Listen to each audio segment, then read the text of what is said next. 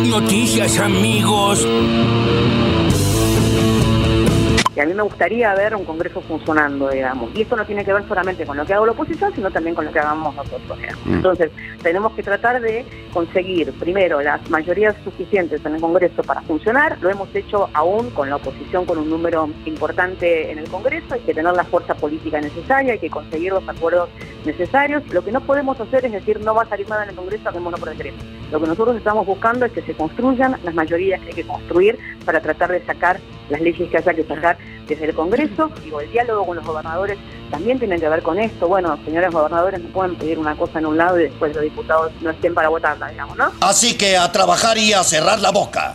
Creemos que sí, eh, creemos que sí, porque nosotros todos los que nos dedicamos a la producción, a la producción agropecuaria, siempre apostamos hacia adelante. Y la realidad es que, bueno, si el ministro nos citó, seguramente más, hablar, más que para hablar de la coyuntura de la seca tan potente que está afectando a todos, seguramente nos va a escuchar y alguna solución a los planteos que nosotros venimos a proponer, seguramente algo va a surgir de esto. Todavía falta mucho. al encarecerse el insumo o al escasear el insumo, eh, es muy probable que se vaya a encarecer el precio de la carne o por lo menos tonificarse con respecto a- al retraso que, que es un, un retraso importante de la hacienda en pie de alrededor del 40% y la verdad que con, con un proceso inflacionario fuerte se le ha complicado la existencia al, al productor de, de una manera considerable. Con 15 pesos me hago alto guiso.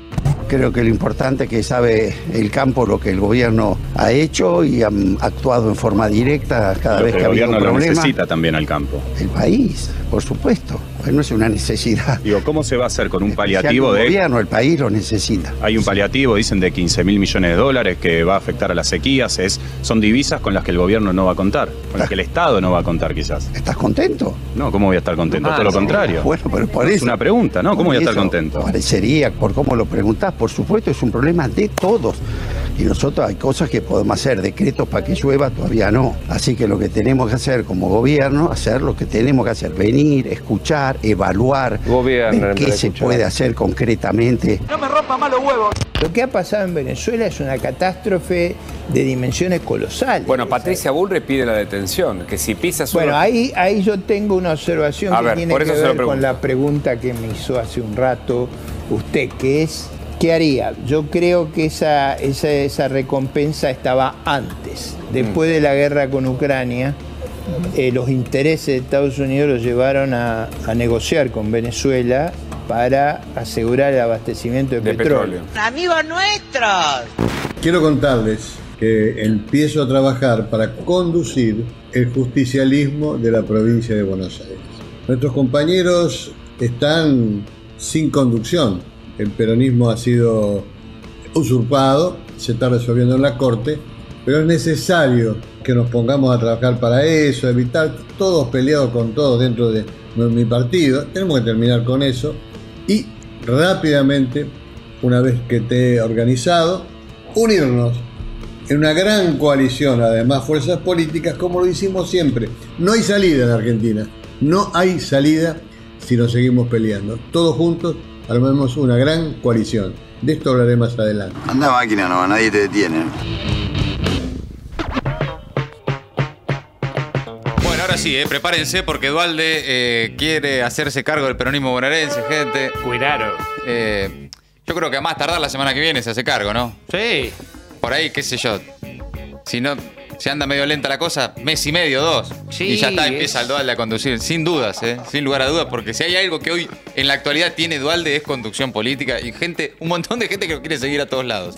Y además es el, el hombre con más cantidad de retiros de la política que el Sí. hombre récord de los retiros de la política. Cada vez que Chervier dice, no, me retiro. Cuando le da se retira y al rato vuelve, ¿viste? No, Es no, como- me retiro para siempre. No me digan nada, me retiro para siempre. Pero no. Espectacular lo de López Murphy en La Nación Más, eh, porque, bueno, obviamente despotricando contra Venezuela, Maduro, toda la, la- el, el biribiri. Y ahí, este, bueno, uno de los muchachos de La Nación Más le recuerda, bueno, Patricia Bullrich pidió la detención. Y ahí López Murphy clava el freno y dice, bueno, no, no, no, no. Ahora, el argumento para decir no es, mire que ahora Estados Unidos, ¿no? Utiliza a Estados Unidos y la nueva relación que tiene Estados Unidos con Venezuela para decir no, en cara no. ¿Por qué? Y porque Estados Unidos no lo quiere en Cana. Está- ese- a mí me parece espectacular cuando, eh, tal vez sin querer o a propósito, reconocen directamente eh, cuáles son sus lineamientos políticos. Lo que marquen de afuera y está bien. Y es Sí. ahí corta, ¿no? No hay mucha vuelta que darle. Y también cómo se van comiendo la suya, ¿no? Porque que estaban como que ha- había un pedido, no hay un pedido de detención vigente para Nicolás Maduro. No, no, no existe. No existe eso, entonces que se, se van eh, retroalimentando y se, se comen la- su propia curva. Pero bueno, finalmente lo reconoció López Murphy, todo eso que, que sabíamos y que todos creíamos que, Sí. es- que cambiaron las cosas porque ahora est- Estados Unidos es, es de vuelta socio comercial de Y claro, Venezuela. necesita Entonces hay que tener cuidado. Fíjate que ya ni Infobae ni siquiera le dicen tirano ni dictador. No, no. Eh, eso ya Es lo el usan. señor del petróleo. Ahora lo usan solamente para Díaz Canel. Le quedó solamente el de tirano y dictador, le quedó al de Cuba. Sí. El Venezuela ya no. Eh, bueno, Qué pena. Qué pena. Escuchábamos también a el Vasco de Mendiguren. Todavía no podemos hacer decretos para que llueva, dijo el Vasco. Eh, No le había preguntado tan mal, igual. Está calentón el Vasco. Está igual. calentón el Vasco. Sí, no le había preguntado. ¿Qué van a hacer con los bueno, es 15, mil- Vasco, 15 es mil Vasco. millones de dólares que van a faltar de la cosecha? Está bien, era la nación Claro. más, todo bien, pero. eh, Exactamente. Bueno, escuchábamos también a Chetoni, a eh, la mesa de enlace allí reunida con Massa y también a Gabriela Cerruti esta mañana. Todo eso entre las voces del día. Ahora las noticias en maldita suerte. La de Stornelli sí fue magia. Cristina apuntó contra el absurdo jurídico a cielo abierto, así lo llamó, con los chats entre Robles y D'Alessandro. La vicepresidenta rechazó el archivo de la causa por los chats entre el vocero de Rosati y el ministro de Seguridad porteño. Recordó que el fiscal Stornelli está procesado por espionaje ilegal y cuestionó que se haya usado el voto de minoría de la causa de memorándum como fundamento para no investigar. Es fantástico. Hey. Dijo, la mafia mediática judicial, la impunidad y el absurdo jurídico a cielo abierto. Es hora de despabilarse. No es la primera vez que lo dice. Y advertir que están conduciendo a las instituciones hacia un callejón sin salida. Se ve que nadie se despabila. Escribió la expresidenta en su cuenta de Twitter cuando cuestionó la maniobra para salvar al ladero de Rosati. Que no nos dejen secos. Massa se reunió con la mesa de enlace que pide ayuda para paliar las consecuencias de la sequía. Los dirigentes del campo señalaron que las consecuencias del fenómeno climático serán graves, aunque mañana lluevan 100 milímetros. El Ministerio de Economía se comprometió a un trabajo conjunto de no más de cinco días para tener soluciones en el comienzo del mes próximo. El riesgo de sequía alcanzó a las 175 millones de hectáreas durante diciembre, con un incremento de 10 millones de hectáreas respecto del mes anterior, según un informe elaborado por la Dirección de Riesgo y Emergencia Agropecuaria. Que la Corte. El oficialismo definió el cronograma de juicio político a los jueces de la Corte Suprema. Las reuniones de la comisión de juicio político van a empezar el 26 de enero y continuará el 2 de febrero con la argumentación formal de los 11 casos por los que se acusa a los magistrados. El 9 de febrero se definirán cuáles de esas causas avanzan. Los jueces serían citados a declarar, pero bueno, no acudirían amparados en la ley. Germán Martínez, el jefe del bloque de diputados oficialistas, anticipó también que el miércoles se reunirá con los presidentes de las comisiones que tienen que dictaminar proyectos para avanzar en las sesiones extraordinarias que pidió el presidente Alberto Fernández del 23 de enero al 28 de febrero. Monotributristes.